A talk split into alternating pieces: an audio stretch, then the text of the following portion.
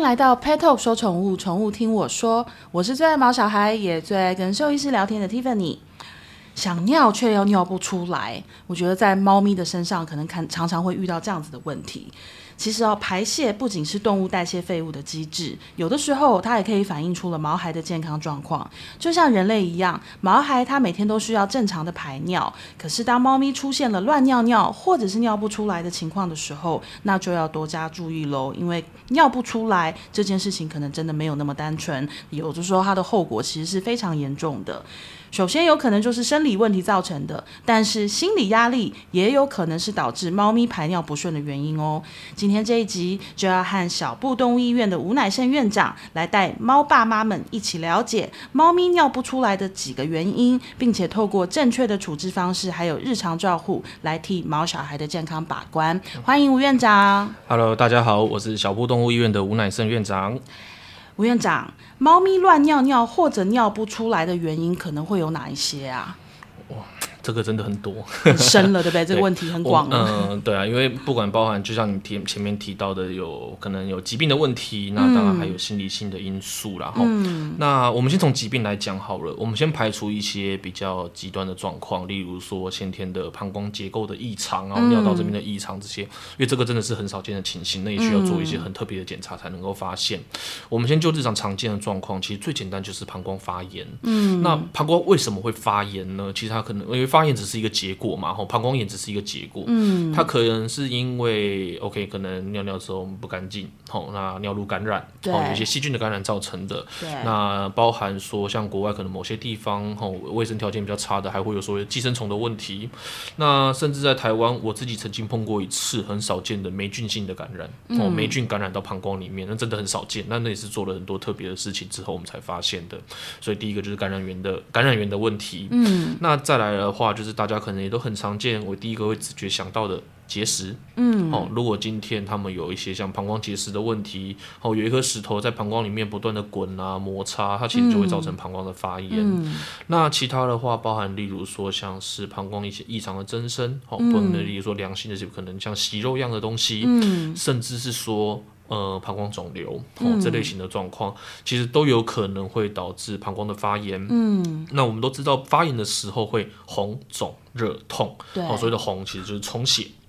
所以这时候你可能甚至除了会看到说，诶，他一直跑厕所之外，甚至有时候尿出来之后可能是血尿，嗯，哦，那其实就是因为这样来的。那当膀胱开始疼痛的时候呢，他的膀胱以前他们原本可能可以，例如说，好，原本假我们假设一开始他可以承受个一百 CC 的尿量，然后这时候他才会觉得尿想尿尿，然后才会去尿尿，嗯，但现在因为疼痛的关系，他可能才装个十 CC。他就觉得很不舒服了，所以这时候你就会看到你的猫咪一直去跑厕所，一直蹲，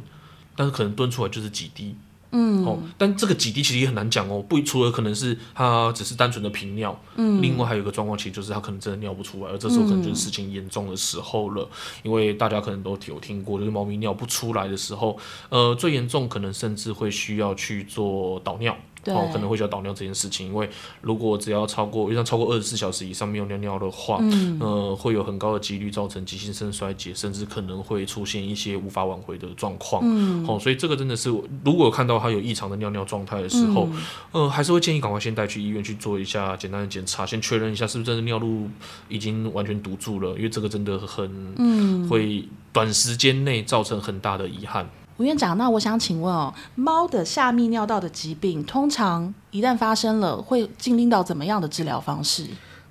那我想这个大概可能还是要先看看它到底是发生什么样的问题哈，所以其实我自己不太喜欢，就是说今天失主说啊，我家的猫最近又频尿啦、血尿啊，可不可以直接开个药就跟上次一样就好？其实这不对哈，因为我们通常在我们这边，我至少最低要做的要求会是要扫一下膀胱的超音波，因为我们会需要去确认的事情是它膀胱里面有没有其他的东西。嗯，今天如果它是结石，它是肿瘤，哦，你怎么吃药？都没有用啊，我们吃药它不不会消失嘛，吼。那我们先回，呃我们一个一个它分分开来讲好了。我们先讲最基本的，如果只是感染性的问题的话，那当然这时候我们会做的事情，其实就是可能会做膀胱穿刺，好，穿刺抽取消化尿液之后，我们会送去做细菌培养。嗯，这时候除了知道它是什么细菌之外，另外一个就是它会做所谓的抗生素敏感性的测试。好，我们现在都知道公共卫生的很重要，吼，我们不要滥用抗生素。所以今天一旦确定它真的是有感染性的问题，这时候我们再去投予说，呃，相对应的抗生素去做治疗。那当然，不同的病源它可能会有它不同的疗程了，这部分就依照它的检验结果去做处理这样子。那再来，如果说好，我们刚刚提到，例如说像是结石，以结石来讲的话，在目前呃我们统计上来说，最常见的其实就是磷酸氨镁跟草酸钙。是那其中大部分的结石可能都是属于前前者，就是所谓磷酸氨镁这部分。嗯，那这东西的话，其实它呃，也比如说看到像这样子的东西，就一定要立刻去手术。哦，通常磷酸氨镁的结石，事实上是有不小的几率，其实可以透过内科的方式去处理的哦。哦，有我们上个月才一支，哦，就是它就是出出现了膀胱结石。那我们也在抽尿的过程当中看到，因为里面有大量的磷酸氨镁的结晶，而它的尿检呢，种种的一些特征也都符合这方面的东西，所以我们就先透过内科的方式，那还有配合处方饲料的使用去做控制。我们跟他约，呃，这刚开始我们先一周回诊一次，先确认症状的改善。然后之后，我们在一个月后追踪的情况下的时候，它石头就不见了。嗯，哦，我们以往的认，我们以往的认知都会觉得说，今天有结石，你就是要透过外科的方式把石头拿出来，它才会好。嗯，但呃，有一部分的结石其实是可以透过溶解的方式去做处理的，当然不是一定。不是一定，或有一些可能事实上他人就是没反应，不管是药物吸收状况不好，还是说他的尿路状态可能比较特殊，但这是一个可以尝试的东西。好，呃我觉得很值得一试，因为一旦你尝试，你成功了。那不除了你省一笔钱之外，我想更重要的事情是猫咪可以少挨一刀，我想这才是最重要的事情。那当然，如果我们在检查的时候发现到说它其实可能是草酸钙的结石的话，那这个时候，呃，真的就只有手术了、哦，因为这类的石头其实是不会被溶解的，所以你这就只能透过石头呃手术的方式去把石头给移除，而这时候把病源移除了，它的膀胱才会开始恢复。那如果说今天是膀胱里面长东西的话，那这就是更特殊了。然后，因为肿瘤性的问题，原则上它可能会比较难根治一些些。哈，因为在膀胱里面，目前统计上来说，最几率最高的是一个我们称之为移行上皮细胞瘤的东西。而这种类型的肿瘤相对来说都会比较不好，比较麻烦一点。那这部分的话，都会我都会建议一律去找肿瘤科医师去做处理，因为只有这样子才能得到最好的控制。好，那再来就排除掉这些病理性的状况的话，剩下当然就是心理问题。哦，心理问题的话，呃，我们还是会先针对症状做控制。哦，就是可能会给予他一些止痛，哦，先让他膀胱不要那么的不舒服。那再来的话呢，但第一个，如果他是压力，那我们就要先去试着去找看看压力的来源是什么。如果可以排除掉，当然是最好。那如果不行的话，呃，不管是说好，他可能就是讨厌家里的某个人，但是他就是要跟他生活，对，这个没有办法，或者是说好像换季，是你没办法改变四季的转换。那如果遇到像这样的状况的话，我们可能就退而求其次，好，试着从呃，不管是从饮食或从药物上面来去达到猫咪的放松。嗯，我们都知道药物放松这件事情，大家可能都很很可以去接受，就知道有一些放松的药物嘛，这是可以帮，确实也得已经有证实，就是真的可以得有效的去帮助的。嗯，那从饮食这个又是怎么做呢？其实。呃，这几年下来，哈，这些处方饲料，他们呃在泌尿道方面，其实也都有在做更细致的分类，哦、因为他们发现到紧迫这件事情其实是非常重要的，而确实有一些氨基酸，哈，有一些成分，事实上在使用完之后可以达到神经放松的效果，所以他们会在这类型的处方饲料里面去增加一些像这样子的成分，所以你会看到现在越来越多牌子，他们在泌尿道处方，下面又有次分类。例如说减重配方、情绪放松配方，或者像这样子的东西，而这个就是一个可以考虑去选择的东西。透过这样的方式来去达到它呃情绪上面的舒缓、症状上面的控制，来去减少说这类型的问题再次发生的机会。其实我们常常讲对症下药，对症下药。我觉得在人类哦，我们都常常会很多都有个习惯，就是我们拿了药，这次没吃完，然后留着下次吃。对，下次那个差不多症状的时候就来一颗。对我我要提醒大家哦，就是在动物的世界里，人类世界我们也不鼓励这么做，但是在动物世界里，我们更不要这么做，因为我们真的不知道原因是什么。然后跟每一次的症状，举例来讲，我们头痛。头痛就是一个很简单的症状嘛，说我头痛，可是造成头痛原因非常多啊。你可能只是因为累了，因为昨天没睡好；你可能是因为宿醉；你可能是因为真的就是呃生理痛引起的，还是什么真的是或者有的是脑部有问题。对，原因太多了。但我们有的时候把症状压下来，但是最终还是要去知道造成疾病原因是什么，否则你根本没有办法进进入到真正的治疗状态。所以要提醒大家，就是家里的小朋友有任何的症状还是不舒服，真的就是带去看医生，也千万不要认为说，哎，这个上次也是这样啊，我给他吃一颗什么是医生给他吃那个我还有留着。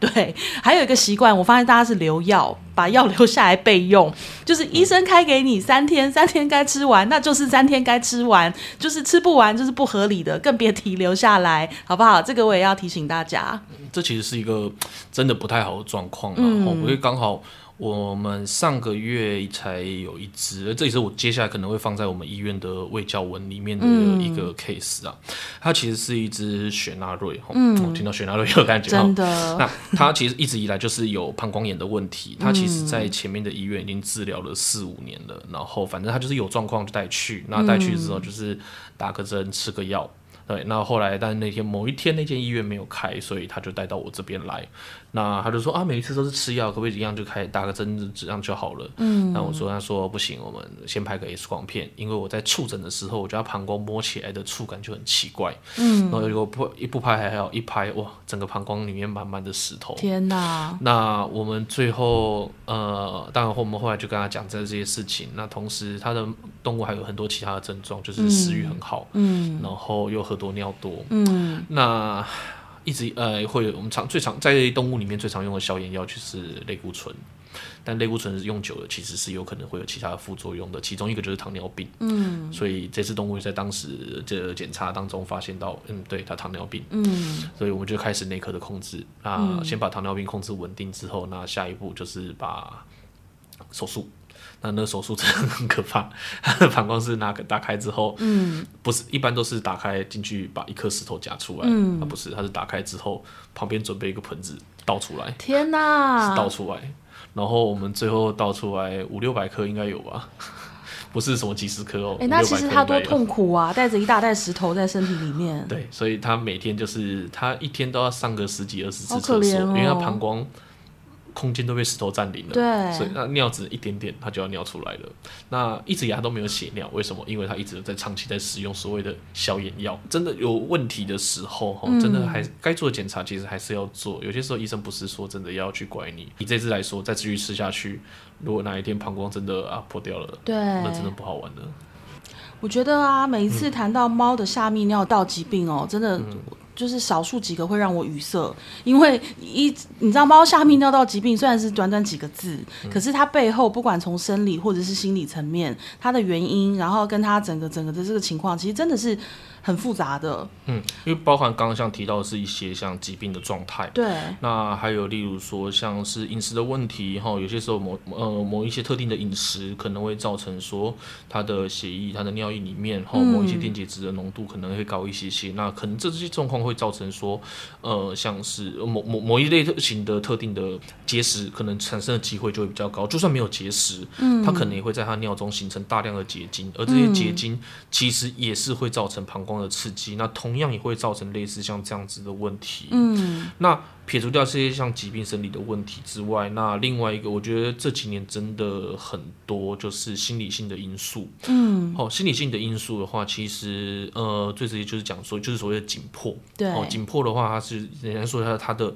从生活上面感受到压力，这个压力可以是来自于各个地方，吼，包含呃，我想甚至可能听众前阵子家里如果有猫的话，可能有一些膀胱方面的状况，可能就是因为变换季的关系，哦，这阵子温温度一下冷一下热，这种忽冷忽热的状态，其实就可能会让猫咪不舒服，对，他们可能就因为这样子开始出现到膀胱方面的问题，对，因为呃，猫咪我们都知道它其实是一个很容易。紧张很容易感受到压力的品种，时间往回拉一点点吼，前一阵子选战的时候，然后包含说像呃这两年下来所谓的 COVID nineteen，那我在刚发生的第一年的时候，那个刚好是我医院刚开的第一年，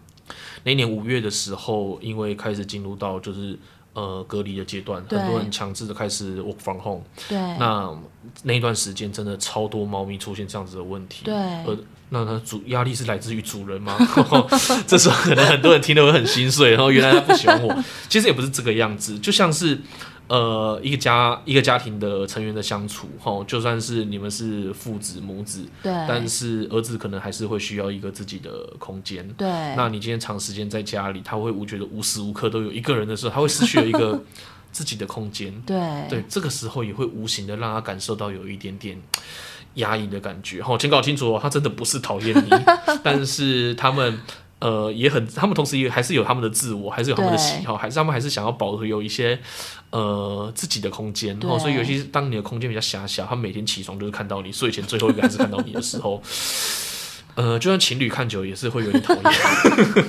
哦，猫咪的压力哦，猫咪的情绪，我觉得还是要提醒大家，就是我们养今天养宠物哦，不同的物种，它们真的有不同的习惯，对，真的可能都要源自于几千年前他们在野外啊，一路进化到现在，甚至包含平常我们对待它的方式，所以真的就是你说其他生理疾病，那真的就是交给医生，可是疾病怎么来的，我们可能真的也要好好了解，跟好好的注意。那我也想请问一下吴医师，我们知道猫系猫的下泌尿道疾病，它是没有办法根治的，对不对？它是会复发的。嗯，对，应该说他这一次发生的事情，我们可以把它处理下来。哦。但第一次的问题呢，它就是从正常的膀胱，然后慢慢的去发病嘛，对不对？所以你今天就是把不管把它年龄控制到多好，它还是会有它。下一次再发炎的契机，哦，例如说，好，他假设这一次是因为紧迫，嗯，哦，他可能会在今年冬天的时，我们最常碰到其实就是从热转冷的时候，入冬的时候，可能开始就是所谓，呃，猫下泌尿道疾病的高峰期，哦，所以每一年冬天其实可能都会有这样这样的状况，嗯。包含我自己医院里面就有每年冬天要来报报道的，对，真的就是会有像这样的情形。那我们所以这几年下来，是我们除了在症状的控制，哦，不管是止痛啊，甚至流感染的要投予抗。生素啊，好，甚至他现在会很重视的一个就是所谓的情绪的舒缓，嗯，我们可能会在里面加一些可以帮助猫咪放松的东西，试着是试着看看能不能让他们透过这样的方式减少他们复发的机会，嗯。那我觉得所有养猫的人呢，讲到一个东西，就是我觉得讲到尿尿，讲到下泌尿道疾病，他们都会特别非常有感。那延伸出来的，大家会特别关心的东西就是猫砂，因为我发现只要跟猫主人一聊到，就是你家用什么猫砂的。跟你家的猫喜欢什么样的猫砂？我觉得好像谈到这个议题，这个话题就永远没有办法结束了，因为大家都有一大套自己的版本跟故事，然后还有自己家猫咪的体验。我想请问一下吴医师，因为猫砂对于猫咪的真的是一个很重要的东西，对不对？算是一个非常重要的生活用品，就好像我们现代人没有冲水马桶已经不能活了。那猫砂跟猫砂盆，我们要注意的事情有什么啊？我们先就是换成人来讲好了，然后你今天在外面肚子痛，然后你走进去公厕的时候，为什么大家不想去上公厕？因为他通常。卫生条件会差一些些。是，今天你突然想上上厕所的时候，你走进去里面的时候，就先有一个很重的味道。嗯，你马桶在打开的时候，发现到里面是满满的东西，你坐得下去吗？我已经快吐了。对，猫咪也是一样，而且它比我们更爱干净。哦，有些人可能反而很脏，猫咪其实比我们更爱干净。所以，进那个马桶太脏的时候，它猫砂太脏的时候，你要怎么愿意踏进去里面？嗯，对啊，你要想它，它光想着它走进去，它脚上 就要沾着。屎，他要清理多久？对啊，他清完之后，他他一定立刻再去清理嘛，一定要要让你享享受一下它的味道哦。所以猫砂这个东西一定要做时常的更新、时常更换。然后当然除了至少每天清一次之外，甚至是说你可能看到有尿尿、有便便的时候，其实你就把它铲掉。这就跟我们自己去上马桶，你尿完尿你不会冲水，你不会等个半天，然后几个小时之后再冲吗？对，不可能这样子，因为那真的太脏太脏了，而且你放的越久，那接下来就容易会有细菌滋生的问题。那我们前面也提到，哦，有一个有一部分它可能其实就是因为细菌感染的状况，如果它今天尿尿的时候又沾到了。那就它其实就有可能会因为这样子而造成细菌感染。对。那如果你细菌感染之后，依照它不同的菌种，哦，可能采呃到时候又要采尿培养，然后再投予可能不同时不同周数的抗生素的治疗，花那么大一笔钱，干嘛不好好清清理清理猫砂呢？哎，无疑是像，因为那个我我去小我自己家狗狗也是在小布东医院，就是看诊啊，然后打预防针。那我常常去的时候，我就会发现无疑是真的是一个非常贴在脸脸上就贴着标签我是猫奴，然后他们院里面也有很多很可爱的猫咪，然后还有他们的院猫，他们院长咋抠对也都住在里面。那我想请问一下吴医师，像你在 医院里面，你有很多只猫，那你们在院内，你们猫砂盆或者你们猫砂清理，你你自己你会注意什么事情啊？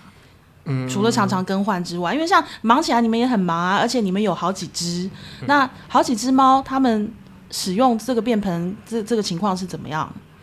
嗯，我因为我自己的几只猫，其实它们刚好都有点王不见王了，哈，它们其实会有一点点 各有各的生活领域，对，所以呃，他们会有自己各自独立的猫砂盆那因为他们不会有共用的状况，因为他们其实生活区域也是还是有做一个基础的分开啦，因为不然呃。我我我另外一只猫叫布格，它其实欺负杂扣的状况非常的严重，所以我我我是把它们做分开的。那当然猫，所以它们猫砂会有各自的猫砂。嗯，那那猫砂盆其实第一个，我们还是会准备一个，呃，相对来说你还是要大一点。嗯，好，你不要让它上个厕所，可能要站在边边，还会有站不稳跌倒的状况，这个也会让它。出现到可能会不愿意上厕所。你今天任何的事情，其实只要曾经给过他一个不好的体验的时候，那就会下降他对于这个东西的一个，就会增加他对于这件事情的。排斥感，嗯，哦，这就好就很像说啊，我们旁尿尿尿问题，我们要多喝水，嗯，但我们从来不鼓励饲主用针筒去灌水，嗯，你只会让他更讨厌水而已，哦，想办法用骗的、用哄的才是正确的。你今天一个人掐着你去喝水，嗯，人都有叛逆的状态，何况是猫，好，所以千万不要做这件事情。那再来就是猫砂定期，除了定期的更换之外，嗯，那当然有些时候，对，有些时候医院里面真的可能会比较忙一些些啦，所以我们可能呃还是会有一些，例如说像是呃去味除。臭的一些东西，我们还是会定期去使用。对，因为你们院里面完全没有味道哎。一一方面可能越新一点 啦。就是就是我我自己对于味道其实比较敏感嘛，所以有些时候我闻到有味道的时候，我可能就会请呃我同事他们就稍微可能看哪边要整理一下。那那当然就是因为对，但这当然也是啦。你今天进去一间医院里面的时候，你就闻到一个很。重的味道难免观感会比较不好，卫生条件的状况是比较不好，所以我想这应该还是我们作为医院的一个基本的一个专业的需求，我们时刻还是要尽尽量的去保持着医院的整洁。那也这样子的状况也可以减少院内就是出现一些传病的机会。嗯，那像如果说有一些人，譬如他们每天上班时间很长，可能早上出门上班，他清完猫砂，然后他回到家已经是晚上了，那这样一整天的时间他都没有办法去清理猫砂，那。如果猫咪它又是处在一个非常爱干净，然后跟就是不喜欢脏脏的状态之下，那饲主可以做些什么事情啊？嗯，如果真的碰到像这样的状况的话，当然这这时候你我们可能只能去求助于一些像市面上面有贩售的一些帮助猫砂维持清洁的产品，然后有一些不管是。呃，去味的粉啊，除臭的或者消毒的杀菌的一些东西，哈，可能就是例如像这些东西的使用。但是，呃，我想还是还是提醒一下大家，就是不要因为说啊，我有这样子的东西，我是不是就可以三天清一次？哦，不行，哦，就算你的马桶你有用很多什么去味大师用一大堆有的没的东西，你也不可能三天冲一次厕马桶，好吗？拜托，好，原则上你还是要尽最频繁的去清洁你那个猫砂盆，这才是最重要的事情。是，我觉得吴院长今天给了我一个好有画面的一集，因为。我整个脑脑海里一直从头到尾都有个马桶在那边，然后我一直就是在试想着它的各种状况。不过我觉得这也很好的是，我觉得四主们哦，你们就是好好想一想，一间厕所你在什么样的情况下你会不想走进去，你会不想去用，你宁可憋着，你宁可憋到你都已经快要搭在裤子上了，你就是不想去上。那试试想一下你们家猫咪的感受，对，可能包含猫砂盆够不够大啊？然后甚至我也听说过很多猫咪他们是会挑猫砂的，就是触感不对它也不要。颗粒不对，它也不要；有香味，它也不要。对，就是我觉得猫咪就是一个这么神奇的动物，然后那也是它让人着迷的地方啊，因为它有很多它独特的个性。所以，呃，这一集其实还是要告诉大家说，今天猫下泌尿道疾病，我们真的非常非常频繁的听见。那不管说今天原因是来自于生理，还是来自于它心理压力，或者是它某种疾病引起，无论如何，我们在日常照顾的生活起居，还是我们最要重视的，因为。真的是生病了，那就是要交给医生了。那可是我们在家平常的每一天，我们能够做些什么？可能包含说，注意一下他是不是真的不喜欢我们大家一起全部一直在家那么多天，然后跟我们有没有给他足够的空间，然后跟我们在日常的饮食也好、饮水也好，然后。